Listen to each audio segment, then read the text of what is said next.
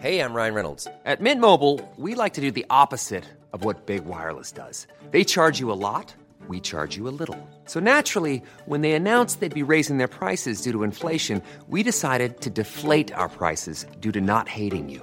That's right. We're cutting the price of Mint Unlimited from $30 a month to just $15 a month. Give it a try at mintmobile.com slash switch. $45 upfront for three months plus taxes and fees. Promo rate for new customers for limited time. Unlimited more than 40 gigabytes per month. Slows. Full terms at mintmobile.com.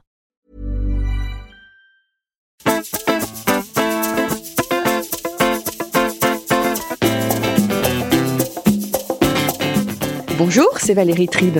Je suis très heureuse de vous accueillir dans mon podcast dans lequel on parle fringues, free, sap, vêtements, vintage, élégance, fashion week, fast fashion, slow fashion. Allez, chiffon, c'est parti. Pour ce nouvel épisode de Chiffon, j'ai invité quelqu'un qui est déjà passé devant mon micro. Le 5 mai 2017, Grégory Pouy, fraîchement arrivé de New York, déclarait L'élégance passe par le porté de corps et ne s'achète pas. Depuis, Grégory, véritable analyste culturel, a créé deux podcasts, Vlan et Ping, a écrit un livre, a quitté Paris pour aller vivre au Portugal, fait des conférences et vient de créer un kit de secours pour réparer les cœurs brisés. Vaste programme. Bonjour Grégory. Salut Valérie.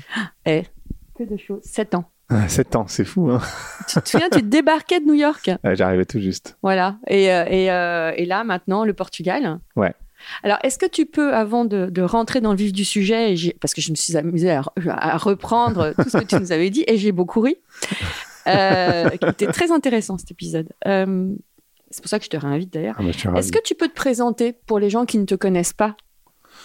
Il y a, c'est toujours un peu une question compliquée, je trouve, de se présenter parce que hum, c'est des histoires qu'on raconte et donc euh, il y a plein de manières de se présenter. Souvent, quand on dit euh, tu peux te présenter, euh, aujourd'hui en tout cas, on va commencer par sa carrière, tu vois. Mm.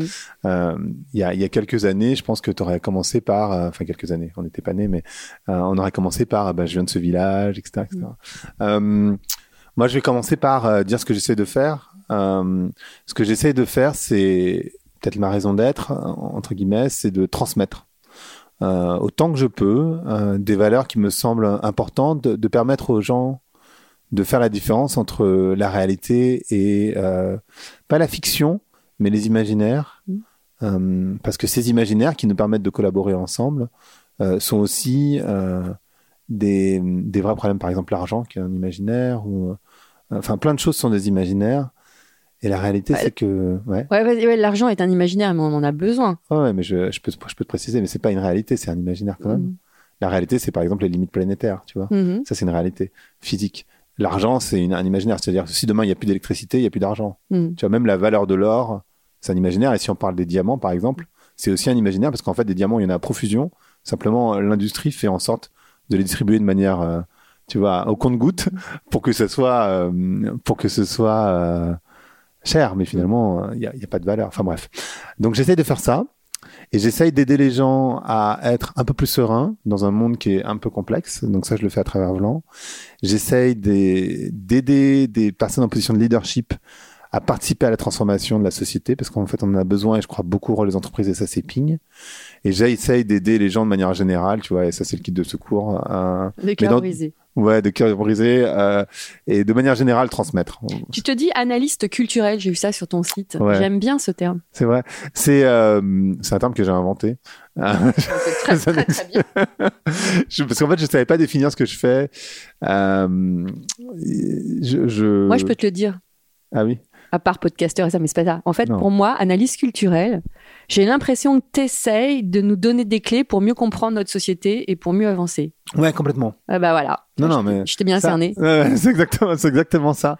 Euh, j'essaie exactement de faire ça. Et je pense que ça permet d'être plus serein, de euh, comprendre euh, la société, de comprendre ses rouages, de comprendre comment ça fonctionne, de comprendre, euh, tu vois, dans mon TEDx, je parle de ça, je fais un TEDx aussi entre temps. Oui. Euh, la différence entre bien vivre et bien-être, euh, de comprendre de quoi l'humain a vraiment besoin, de comprendre que l'accumulation, parce qu'en fait la définition du succès, c'est en général ou du bonheur, ou pas du bonheur, du succès ou de gagner dans nos sociétés, c'est l'accumulation, donc de pouvoir, d'argent, de biens, de notoriété. Euh, mais ça, c'est des byproducts, entre guillemets, d'un besoin plus fondamental, plus intime. Euh, en fait, on a cinq besoins euh, fondamentaux. Euh, Et c'est important de se poser la question, c'est quoi mon besoin fondamental? Alors, c'est quoi nos cinq besoins Les cinq besoins fondamentaux, c'est être aimé, être respecté, appartenir, avoir ses intérêts protégés et trouver du sens. Voilà, ça c'est cinq besoins fondamentaux de l'humain. Et en fait, on a tous besoin des cinq en réalité, mais euh, c'est quoi le truc qui te manque le plus? Qu'est-ce que tu essayes de faire quand tu achètes une Ferrari, quand, quand tu te promènes avec je sais pas trop quoi, quand tu veux avoir une, Quand t'as un hit bag, un hit bag, quand t'as une très belle fille à ton bras, quand t'as un mec très puissant à côté de toi, quand j'en sais rien, enfin tous ou, ces ou trucs. même quand t'es toi, même très puissant, Ouais. connu, est-ce que t'en es, t'es pourtant, est-ce que t'es heureux? Pas forcément. Non, complètement. Et moi, c'est aussi pour ça que j'ai abandonné cette idée d'accumulation d'une certaine manière. Un petit peu, pas complètement. Je reste euh, un être de la société, donc je l'ai pas abandonné. Mais en tout cas, je m'en suis un peu détaché. Maintenant, je privilégie vraiment mon mon bien-être à mon bien vivre. C'est pour ça que t'as quitté euh, Paris? Ouais, c'est totalement pour ça que j'ai quitté Paris. Moi, je suis parisien, donc euh, j'ai aucun problème à vivre dans la ville. Et d'ailleurs, j'y reviens de manière régulière. J'ai comme acheté un appartement ici, un petit appartement, mais, mais je l'ai acheté quand même. Et, euh, et je suis parti à Lisbonne. D'abord parce que j'ai toujours rêvé de vivre dans une ville où il y avait du soleil et Oui, parce que l'océan. t'avais fait Londres, New York. Non, j'ai pas fait Londres. J'ai fait Birmingham. Ah Birmingham, oui. Ouais, j'ai fait Birmingham, Birmingham, Paris, Luxembourg. Euh, Luxembourg, ouais. euh, New York. Effectivement, pour le soleil, c'est pas top. Ouais, hein, non. ouais. New York euh, et Lisbonne. Et Lisbonne, en fait, j'y suis allé parce que j'ai toujours rêvé de vivre dans une capitale où il y a du soleil et où tu es à l'océan. Et j'avais, je pensais à Barcelone, mais j'aime pas trop Barcelone. J'ai étudié à Marseille, mais j'avais pas envie de vivre à Marseille. Euh, et du coup, euh, j'ai un ami qui m'a dit ah mais viens à Lisbonne. J'étais déjà allé à Lisbonne et en réalité, euh, j'avais pas forcément voilà capté quoi que ce soit. Et quand j'y suis retourné, c'était pendant le Covid, donc 2020, comme plein de gens. Euh, j'ai bougé pendant le Covid. Et en fait, euh, de manière post-rationnelle, euh, je peux expliquer que Lisbonne, ce qui est génial en dehors de ça, du soleil et de l'océan, c'est que il n'y a pas trop de boutiques. Et moi, à Paris, je me sentais un peu agressé par les boutiques, le fait d'acheter, d'acheter, d'acheter, alors qu'en fait, tu es en train, c'est pareil, acheter, c'est un byproduct d'un besoin plus fondamental. Mm. Donc, c'est quoi le besoin fondamental? Mm. Euh, Parce qu'acheter, bon. Oui, voilà. t'achètes pour euh, peut-être parfois, notamment c'est le cas pour les femmes. Ouais. T'achètes des fringues pour te consoler. Ouais, c'est ça, pour, pour essayer de compenser un truc. Un, Mais- un manque. Mais plutôt que de compenser, autant aller directement au besoin, tu vois. Mm. Et moi, mon besoin, c'était plus de sérénité, parce que je peux pas aider les gens à être plus sereins si moi je suis pas plus serein. Et à Lisbonne, t'as pas de charge, enfin, t'as beaucoup moins de charge mentale. Ça veut dire quoi? Ça veut dire qu'il y a pas d'insécurité. Alors, quand je dis insécurité, moi je crois pas qu'il y ait d'insécurité en France. Donc, euh, c'est vrai qu'on parle beaucoup d'insécurité. Moi, je crois que on peut en discuter, mais je crois que entre vivre à Gaza et vivre ici, si tu veux. Ah oui, il y a, euh, y a quand même une différence. L'insécurité, c'est vraiment insécurité physique. Euh, nos corps, bon, pour les femmes, c'est un peu différent, bien sûr, mais mais on n'est pas on n'est pas dans des situations. euh, on nous parle d'insécurité toute la journée, mais la réalité, c'est que voilà. Néanmoins, à Lisbonne, t'as, euh, tu peux laisser ton téléphone sur une table euh, au café et aller aux toilettes. Euh, t'as pas besoin de demander qui que ce soit de vérifier. Personne va le prendre en fait. Et oui, ça, c'est pas dans leur mentalité. Non, en fait, t'as pas, t'as pas trop d'insécurité. Tu vois, tu, moi, j'ai une moto à Lisbonne euh, qui ici pourrait pas rester dehors euh, de nuit. À Lisbonne, elle est même pas attachée, elle est dehors. Et là, je suis parti pendant 10 jours et je vais revenir, je sais qu'elle sera là. Tu vois, Donc c'est paisible. c'est paisible. T'as ça, t'as pas les gens qui s'engueulent. En fait, comme les gens vont moins mal, bizarrement, euh, que à Paris, bah, les gens s'engueulent pas dans la rue. Euh, et ça, ça, ça c'est, c'est c'est con, mais cette euh, violence du quotidien, en fait, on fait pas attention quand on vit à Paris, on, on a l'habitude, mais, mais quand tu sors, et quand tu sors un petit moment, tu reviens et tu vois, c'est lourd, en fait. Sais, ça, ça pèse. Donc, c'est de la, c'est, c'est de la, oui, c'est de la charge mentale. Euh, j'ai interviewé une fille juste avant toi, une femme qui me disait que, que pareil, elle a quitté Paris pour aller vivre dans le Luberon. Et elle Ah. me disait, ce qui la marque, c'est elle-même, quand elle habitait à Paris, elle était habillée tout le, temps- tout le temps en noir. Ah oui? Et elle me dit, finalement, quand je reviens, je trouve que les gens sont toujours très tristes et toujours habillés en noir. Faut que tu me dises qui c'est, parce que ma meilleure amie est partie vivre dans le Luberon. Ah Catherine Tisserand. Ah, Catherine Elle est partie à... D'accord, je savais pas. Alors, on continue. Alors, euh, avant de, de chiffonner, de revenir sur tes propos d'il y a 7 ans, Oui. Euh, mais je vois que tu n'as pas changé au niveau des couleurs. Tu as un pull coloré. Ouais, j'ai un peu coloré. J'ai, encore- j'ai un bonnet encore plus coloré euh, dans, mon, dans ma poche. J'aimerais que tu me parles du kit de secours pour cœur brisé. En fait, quand on s'est rencontrés, donc c'était en mai 2017, j'allais ouvrir Vlan. J'allais lancer Vlan. Vlan, ça date de mai 2017, ça a 7 ans bientôt. Et euh, je venais de me faire larguer d'une histoire passionnelle, très intense, à laquelle on peut pas trop euh, échapper. euh, je crois que quand ça te prend, c'est voilà, c'est ça te prend et tu, tu- c'est comme un tourbillon en fait, tu rentres dedans. Et c'est une histoire euh, qui m'a énormément blessé, qui m'a qui m'a traumatisé en fait en réalité. Parce que ben, d'abord une histoire passionnelle Et la passion, ça brûle. et la passion ça brûle Mhm. très fort et aussi euh, une rupture euh, nette sans explication. C'est à dire qu'en fait euh, cette fille est partie sans jamais m'expliquer pourquoi elle avait rompu sachant que un mois avant elle était hyper amoureuse. Enfin am- passionnément amoureuse en Mhm. fait. Pas juste très amoureuse genre passionnément amoureuse. Et que ben, ce jour-là, elle m'a dit écoute, je sais pas où j'en suis, euh, je, je- je sens que j'ai besoin d'un peu de temps, et voilà, c'était la fin. Plus rien. Plus rien. Et ça, c'est fini. Mais Et- tu fais pas, pardon, tu fais pas une différence entre passion et amour? Non, non. je... Enfin, si, si, pardon, je fais une énorme différence entre passion Ouais. et amour. Mm. hein.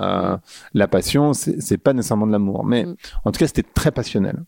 Euh, et, et même un an après, quand je lui ai demandé pourquoi, tu vois, j'ai demandé à la voir, parce que moi, j'étais Mm. tellement mal. Euh, elle a jamais voulu me dire ce qui s'était passé. Elle m'a dit, ouais, peut-être que je n'étais pas amoureuse. Euh, donc en fait, j'ai jamais. Enfin, je pense que j'ai compris maintenant, et ça m'a pris beaucoup, beaucoup de temps pour m'en remettre. Et, euh, et j'ai remarqué autour de moi les personnes qui comprenaient pas pourquoi ça prenait autant de temps. Euh, on est dans une dans une dans une société en réalité qui est tellement performative euh, où tout va très vite où on a envie que tac tac tac euh, tu passes d'un truc à un autre et parfois en fait ça prend du temps c'est de la peine et c'est difficile C'est bien l'avouer. mais non mais c'est vrai Non, parce qu'il y a beaucoup de gens qui ne se l'avouent pas. ouais Donc ça se sûr. traduit souvent par des dépressions, des choses comme ça. Ouais, ça peut être ça, mais moi, c'est surtout ce qui, ce qui m'a le plus blessé. Enfin, blessé. Je sais pas si blessé parce que, mais c'est que j'arrivais plus à. Enfin, quand je dis que j'ai été traumatisé, c'est que j'arrivais plus à tomber amoureux. Donc, j'ai fait plein de rencontres. Euh, et je tombais pas amoureux. Donc, en fait, ce qui m'a blessé finalement, c'est de pas réussir à tomber amoureux de qui que ce soit. Du coup, j'ai blessé d'autres femmes d'une certaine manière. Euh, parce que, bah, comme j'étais pas amoureux, bah, du coup, j'arrêtais l'histoire Mm. parce que je ressentais rien en fait. Donc, Mm. euh, donc voilà. Et en fait, j'ai réussi à retomber amoureux en janvier cette année, enfin l'année dernière du coup, euh, 2023. Même si cette histoire n'a pas marché, euh, ben je me suis dit ça y est, c'est guéri. Bah, entre temps, j'ai fait des tonnes de trucs. Hein. J'avais deux thérapeutes, euh, Ah oui. j'ai fait de l'ayahuasca, j'ai euh, en 2018, j'ai euh, j'avais une voyante, euh, une astrologue, même plusieurs voyantes. Euh, j'ai j'ai fait des tonnes de thérapies. Parce que tu cherchais euh, l'amour. Non, non, parce que Les je cherchais- c'était pourquoi alors, je voulais savoir, oui, bien sûr, je, cherchais l'amour. euh, et puis, non, je cherchais à, à- à aller mieux. En fait, moi, j'avais vraiment pas envie de sombrer de quoi que ce soit. Je, je- je voulais vraiment aller mieux. je- et donc, je me bataillais dans tous les sens. Donc, j'ai fait des thérapies, euh, j'ai vu des énergéticiens, de tout, tout ce que tu veux. Enfin, vraiment. Et qu'est-ce qui a le plus marché finalement? Écoute, je sais pas, je pense que c'est un ensemble de tout. Euh, la présence des amis, bien sûr. euh, c'est un ensemble de tout ce qui a conclu, on va dire. Parce que ça serait, ça serait pas juste de dire que c'est ce qui a le plus marché. C'est juste que c'est la dernière chose que j'ai faite et qui Mm. fait que je suis tombé amoureux derrière. C'est une constellation familiale. Mm. Euh, que tu t'es créé euh, que j'ai pas créé, non, non, que j'ai fait avec une thérapeute. Ah pardon, ah oui oui, j'avais pas compris. Ah non, non, non, non. Qu'est-ce que c'est une constellation Alors, une constellation familiale. Voilà, on sort carrément de chiffon, donc c'est euh, spécial amour. On va le sortir le jour de la Saint-Valentin. Ah, parfait. Une constellation familiale, c'est quoi? C'est euh, assez magique finalement, assez étrange. En fait, j'ai fait une constellation familiale parce que on m'en parlait depuis longtemps, mon frère, euh, des amis, et j'avais un petit blocage, j'y croyais pas, je comprenais pas le, le truc, et je me suis dit, Ouah, c'est de la merde. Euh, et je me suis, et en fait, au moment où je me suis rendu compte que je voulais pas le faire, je me suis dit, c'est à ce moment-là où je me suis dit, pardon, euh, ah, bah si tu veux pas le faire, c'est qu'il y a un petit blocage, donc tu vas le faire. Mm. Et donc une constellation familiale, ça consiste avec euh, une, en l'occurrence, il y avait deux thérapeutes euh, qui te parlent pendant un petit quart d'heure du, du sujet que tu as envie de traiter. Mais bon, c'est un quart d'heure, c'est très rapide. Ensuite, tu as une série de participants, euh, peut-être euh, on va être une dizaine, Ah oui. euh, qui se donc tu rentres dans une salle euh, carrée comme euh, là ton salon. Euh, on est tous assis sur une chaise personne ne connaît l'histoire de personne et la thérapeute dit bon bah aujourd'hui on va traiter enfin aujourd'hui maintenant on va traiter le sujet de Valérie donc Valérie vient au centre tu t'assois sur la chaise à côté de moi tu ne dis rien Et je vais demander à qui a envie le- de jouer le rôle de euh, la mère de Valérie, du grand-père de Valérie, de machin. Et euh, il y a des gens qui se sentent appelés. Si t'es pas appelé, elle va te dire, bah toi, j'aimerais bien que tu joues le rôle. Et en fait, c'est très chelou. Hein. Euh, Je suis en train de te regarder avec des. ah, des- Attention. Et en fait, elle, elle va te dire, euh, ok, euh, qu'est-ce que tu ressens euh, là maintenant? Et toi, tu n'as strictement rien de la personne. Je veux Oui. dire, tu ne, enfin, tu es pas magicien. et donc, tu dis ce que tu ressens, mais en fait, t'en sais. Et fait, ce qui est fou, c'est que ça tombe juste. Et Je, je peux pas l'expliquer. C'est pour ça que je dis c'est assez magique. C'est que Et t'as besoin de combien de séances? Non, t'en fais une. Une seule? Oui. Et ça t'a ça t'a vraiment aidé? Ouais. Bah, donc, euh, chères auditrices, auditeurs, si vous voulez, si vous voulez passer par là, allez voir, euh, allez contacter Grégory. Alors moi, je ne fais pas de constellation moi-même, mais je peux vous connecter avec Oui. des thérapeutes qui le font, bien sûr. Et en fait, c'est fou. Euh, et ça peut être des et tu vois de manière euh, géniale, j'ai trouvé, c'est que j'étais qu'avec des femmes Mhm. et je sais pas si c'est voilà, mais rien que ça c'était assez magique. En fait, elles avaient, tu te rends compte que dans leur histoire personnelle ou leur histoire de famille, donc leur mère, leur grand-mère, il y avait eu un viol, il y avait eu un inceste, il y avait eu une violence euh, faite aux femmes. Et moi, j'arrivais avec un côté féminin très développé et quelque part j'apaisais euh, cette relation à l'homme tu vois? Mm. et c'était hyper bizarre parce qu'en Mm. fait c'était pour le coup pas destiné c'était pas voulu c'était tu vois encore une fois un peu magique de se dire bah tiens il y a cet homme qui a un côté féminin développé qui vient dans une situation un peu inverse alors pas de violence bien sûr quoique on peut parler de violence psychologique mais c'est pas vraiment une violence euh, c'est aussi une violence que je me suis Mm. faite à moi-même je pense que cette personne en l'occurrence euh, elle m'a beaucoup aim- aimé, en tout cas elle était passionnément euh, amoureuse et je pense pas qu'elle ait voulu me faire de mal hein, en Mm. réalité, mais en tout cas moi je l'ai mal vécu. Ça c'est une autre histoire. Euh, Mais elle t'a beaucoup aidé aussi, quelque part. Si t'as fait- tout ce chemin. Oui, c'est ça. En fait, quelque part, tu peux dire qu'elle a fait tout ce que j'ai fait tout ce chemin. Et donc, pour revenir à ce kit, parce Oui. que finalement c'était ta question Donc, initiale. c'est 100, 100 cartes. Euh, alors ça attends. se lit comme un En livre. fait, ouais, c'est ça. En fait, l'idée, c'était, en fait, pour moi, c'est mon petit kintsugi à moi. C'est-à-dire, en fait, un kintsugi, c'est un art japonais qui permet de, plutôt que d'essayer de cacher, quand t'as ca- cassé une, une porcelaine, plutôt que d'essayer de cacher les, les, les fêlures, tu les embellis avec de l'or. Mm. Tu vois? Et pour moi, en fait, ce kit, c'est vraiment ça. C'est-à-dire qu'en fait, c'est, plutôt que de cacher mes fêlures, de dire, ah ouais, non, moi, le cœur, pas de problème, j'ai pas de, Ouais, je vais très bien. Une de Je- perdue, 10 de retrouvée. voilà, etc., etc. En fait, j'ai créé ce kit avec euh, Olympe de G, qui est une, une bonne amie, qui est euh, euh, une, une féministe, qui a créé un podcast aussi qui s'appelle Vox, euh, qui a fait plein de choses.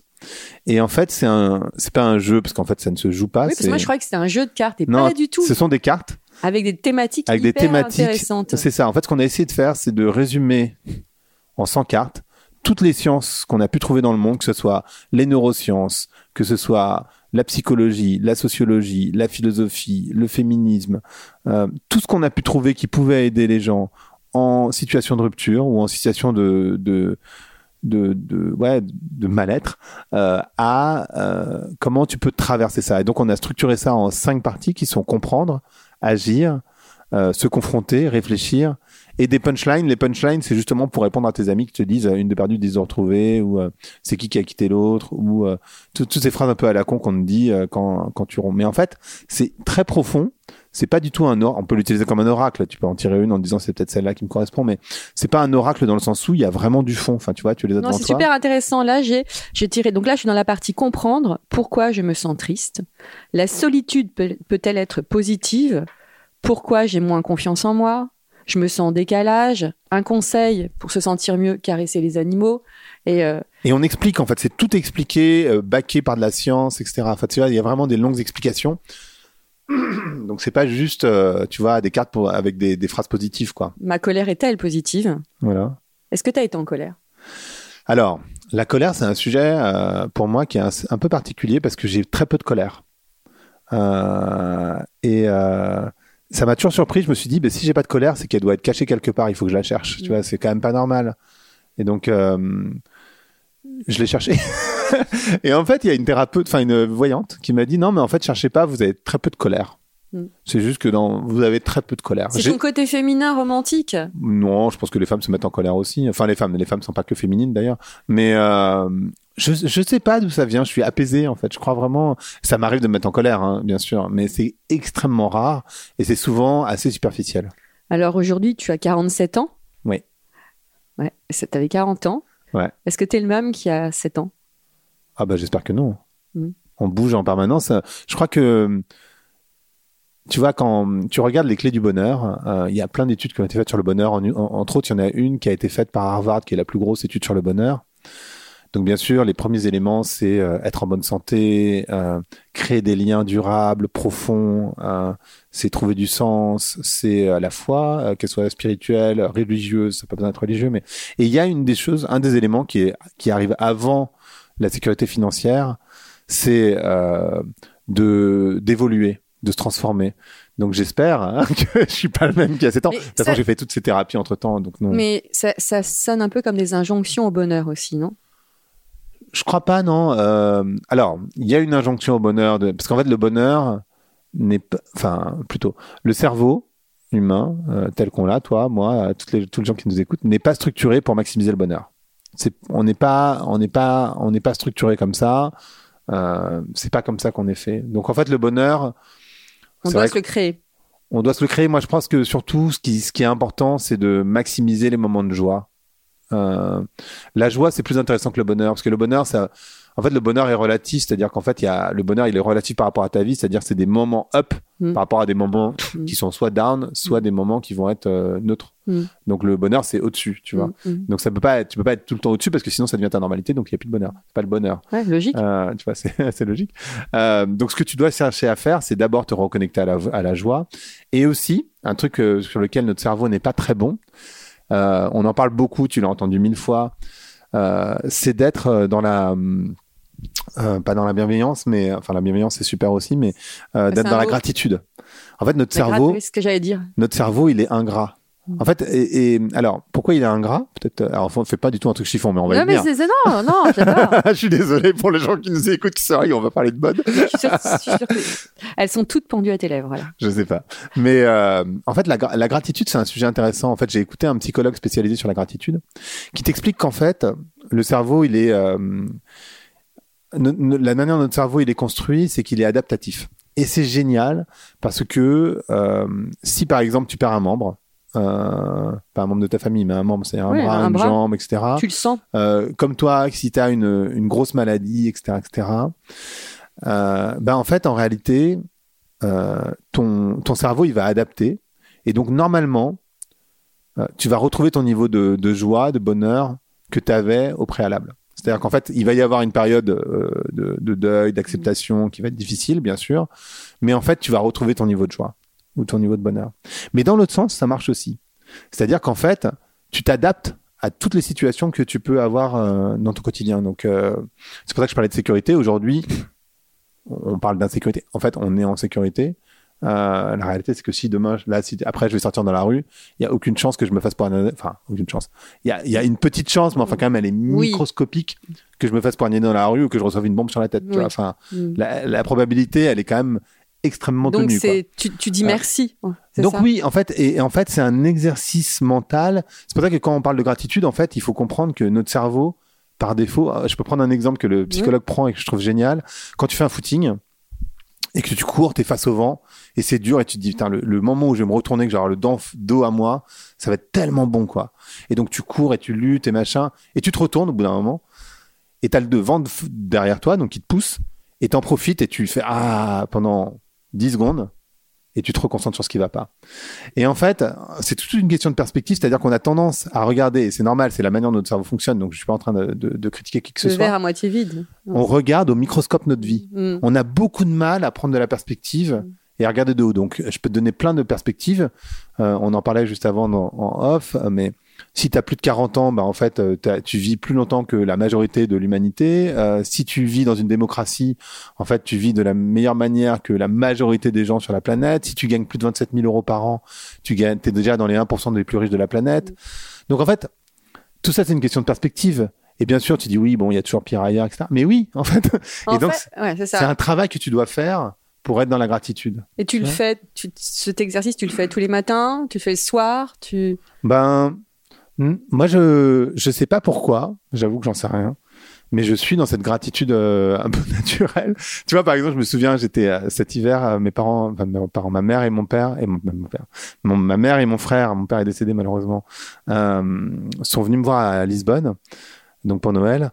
Et la veille de Noël, donc le 23, on était à la plage et il faisait tellement beau, on mangeait en t-shirt.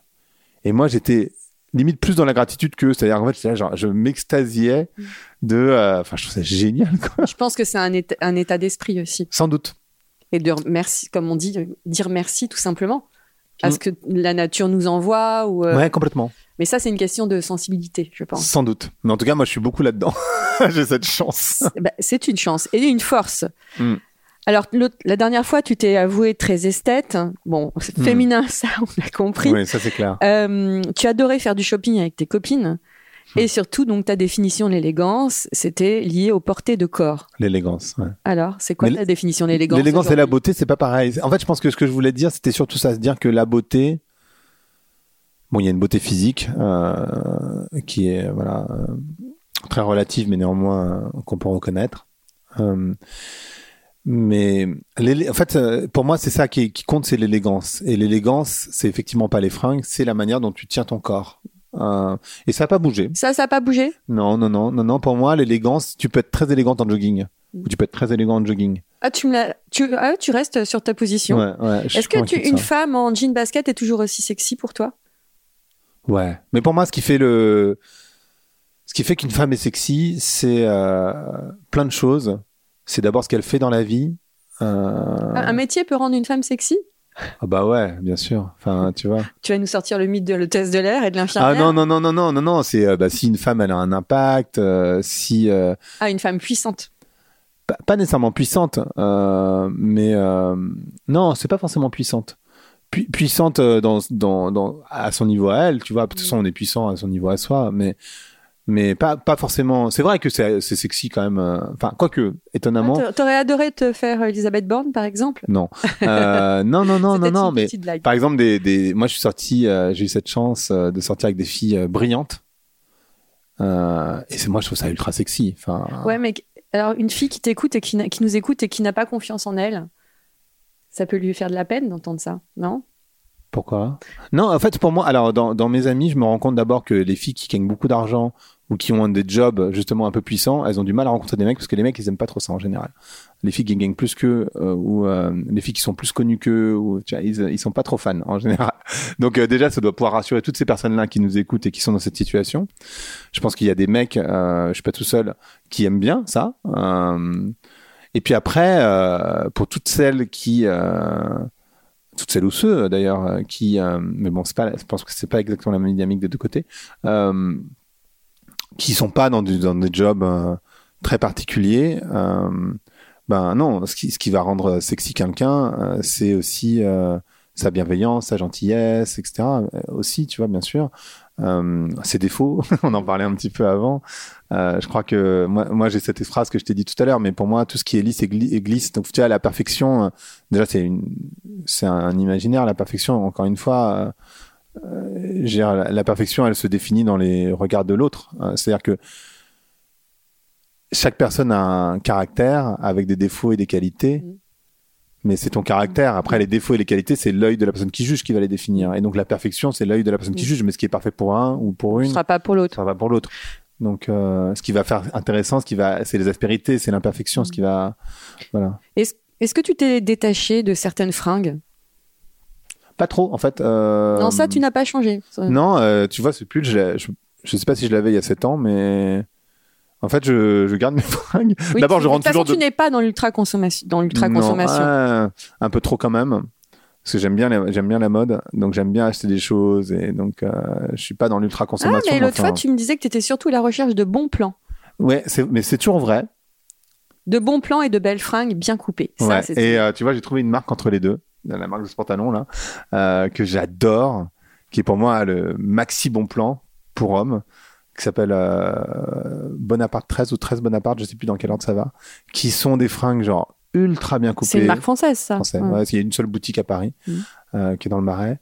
C'est hyper bien coupé, c'est hyper beau, c'est pas très cher. Et euh, je trouve ça magique, quoi. Franchement, il fait, il fait jamais de solde, du coup, mais c'est cette marque, elle est incroyable, tu vois, typiquement. Et, euh, ton et ton rapport avec tes copines, alors? Mon Tu fais toujours du shopping avec elles? Euh, Ou un peu moins? Parce qu'il y a moins de boutiques? bah, à Lisbonne, il n'y a pas de boutique, donc comme ça, c'est vite vu. mais euh, donc, tu fais pas de shopping à Lisbonne. Ouais, tu fais, tu, tu fais à Paris? Je fais à Paris, moi, j'achète assez peu. À Paris et en ligne aussi, il y a une marque que j'aime bien qui s'appelle Sunspell, qui est une marque anglaise. Qui... Justement, à propos des Anglais. Tu Oui. m'avais dit que l'homme anglais ne draguait pas. On, a fait, on avait parlé de la Oui. drague. Ah oui, Je vous- c'est vrai. J'encourage vraiment à écouter cet épisode parce qu'il était très frais. plus, moi je l'ai pas Tu m'avais dit que les Anglais ne, ne- ne draguaient pas. Du coup, les Anglaises s'habillaient d'une manière assez provocatrice. Alors après, on a glissé sur l'élégance à la milanaise, l'élégance à la parisienne. D'accord. Quelle est l'élégance à la portugaise? Ah Écoute, alors. Hum, Je je sais pas répondre. Parce qu'en fait, les. Ça va être triste ce que je vais dire, mais la majorité des gens que je croise à Lisbonne sont des internationaux. Il y a quelque part, bien sûr, des Portugais, mais qui sont intégrés dans cette communauté internationale.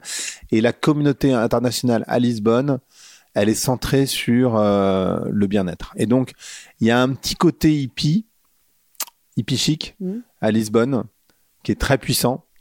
Euh, donc en fait, euh, l'élégance à Lisbonne, ça va être surtout ça. Mais en fait, ce que j'ai observé, comme beaucoup de villes de plage, c'est qu'il y a beaucoup de femmes qui se plaignent justement euh, que les personnes ne sont pas assez élégantes, que euh, ça, manque d'élégance, tu vois, euh, parce que les gens sont en short, en t-shirt. euh, euh, ou avec des, des, kimonos pour aller à la plage, euh, pour aller en, à en fête, etc. Alors, je vais retenir une dernière question parce que l'épisode, sinon, va rester une heure. Euh, le pire fashion faux pas à l'époque, tu t'en souviens? Le mien?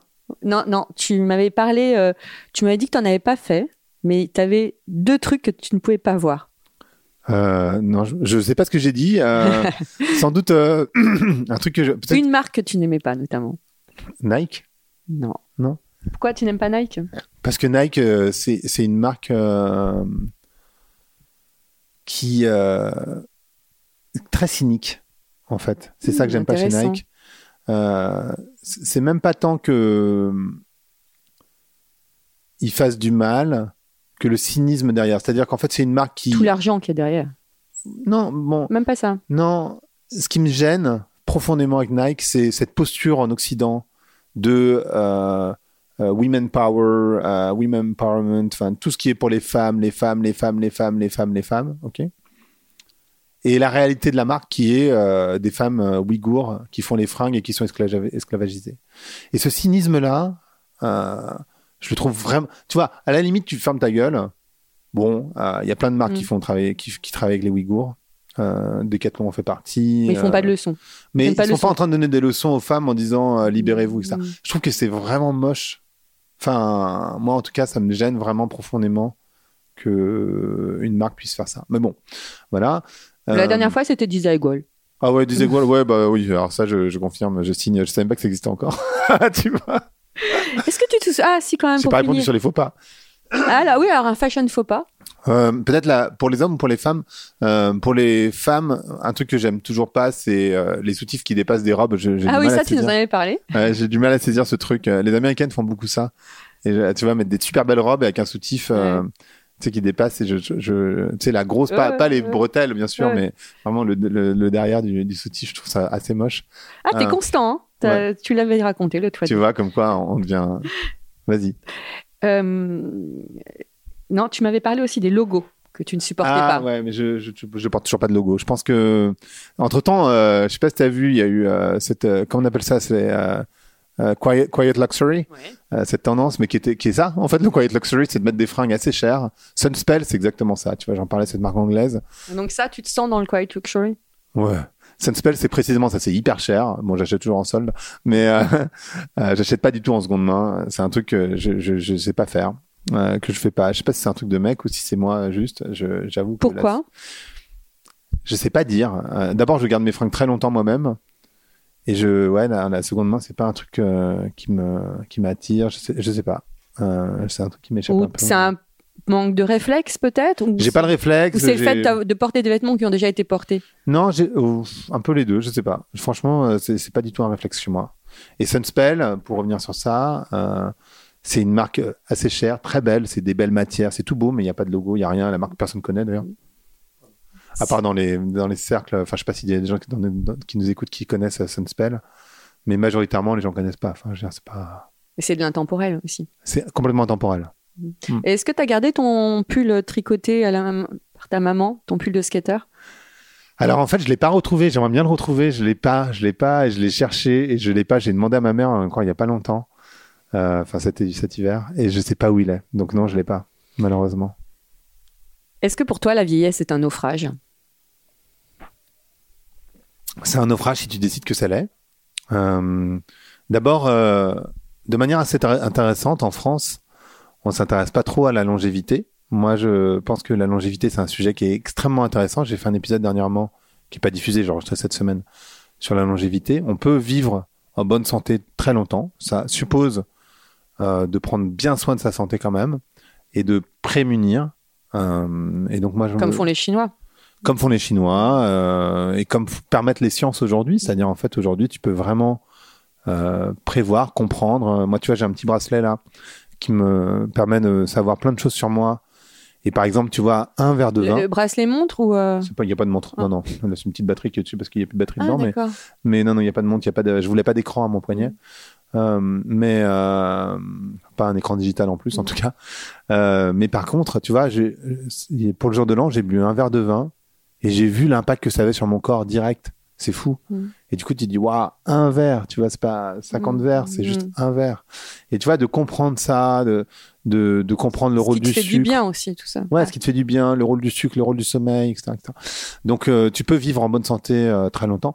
Et puis après, euh, tu vois, comme Perla Savant-Schreiber, que j'ai reçu deux ou trois fois sur mon podcast, dirait, je pense que c'est ce qui compte, c'est la joie, tu vois. Si, si tu vieillis avec joie, si tu as si t'as justement de la gratitude pour la vie, on en parlait tout à l'heure. Ah bah c'est un euh, rayon de soleil, je l'ai eu dans Chiffon aussi. Ouais, bah elle est géniale. Et en fait, si tu as de la gratitude pour la vie, si tu, mais en fait, euh, t'es pas du tout en train de, t'es pas en train de chavirer, hein, vraiment pas. Alors sur ce, bon, je vous encourage à aller acheter le kit de secours pour cœur brisé. On le trouve?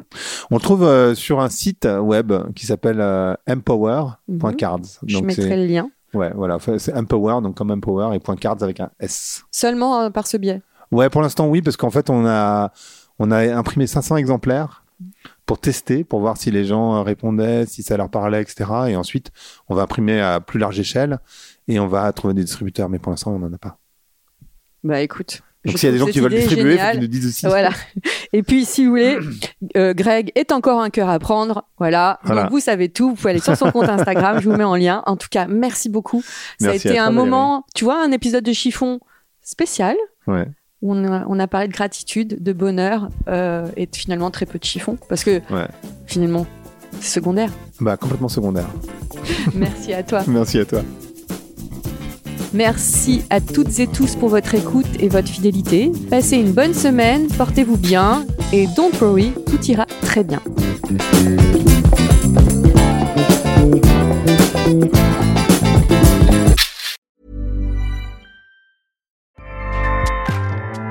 ACAST powers the world's best podcasts.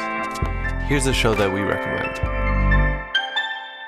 Hi, I'm Jesse Cruikshank. Jesse Cruikshank.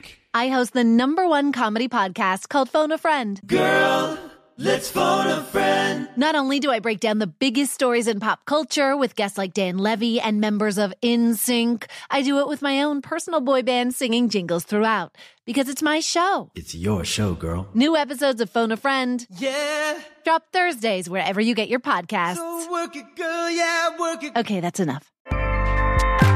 ACAST helps creators launch, grow, and monetize their podcast everywhere. ACAST.com.